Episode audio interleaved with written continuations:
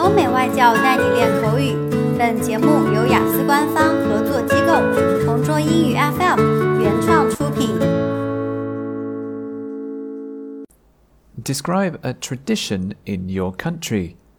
You should say what it is, who takes part in it, what activities there are, and explain how you feel about it.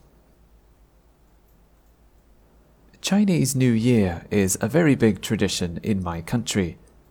Sometimes it's called Lunar New Year or Spring Festival. That's because the holiday follows the lunar calendar. Usually it's in January or February.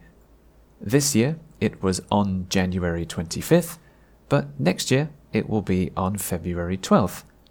It's a very important family holiday in China. People like to decorate their houses with red things. They have red lanterns and red signs by their door, too. They also give red envelopes with money to their children or young relatives. Red is important in China because it's lucky. We also eat a very special meal on Chinese New Year.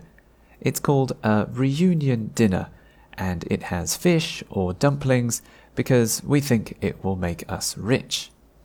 After dinner, many people watch a TV show called The Spring Festival Gala. We also shoot fireworks at midnight to celebrate. In China, at midnight you can hear a lot of fireworks and firecrackers because people are celebrating. It is a long holiday because it's one week long. I like this tradition very much because I can see my family and friends I can eat delicious and lucky food, and I can take a break from work. So I look forward to this festival every year. OK，今天的 Part Two 口语话题到此结束。想要获取每个季度最新完整口语话题，关注公众号“同桌雅思英语”，回复关键字“口语题库”就可以啦。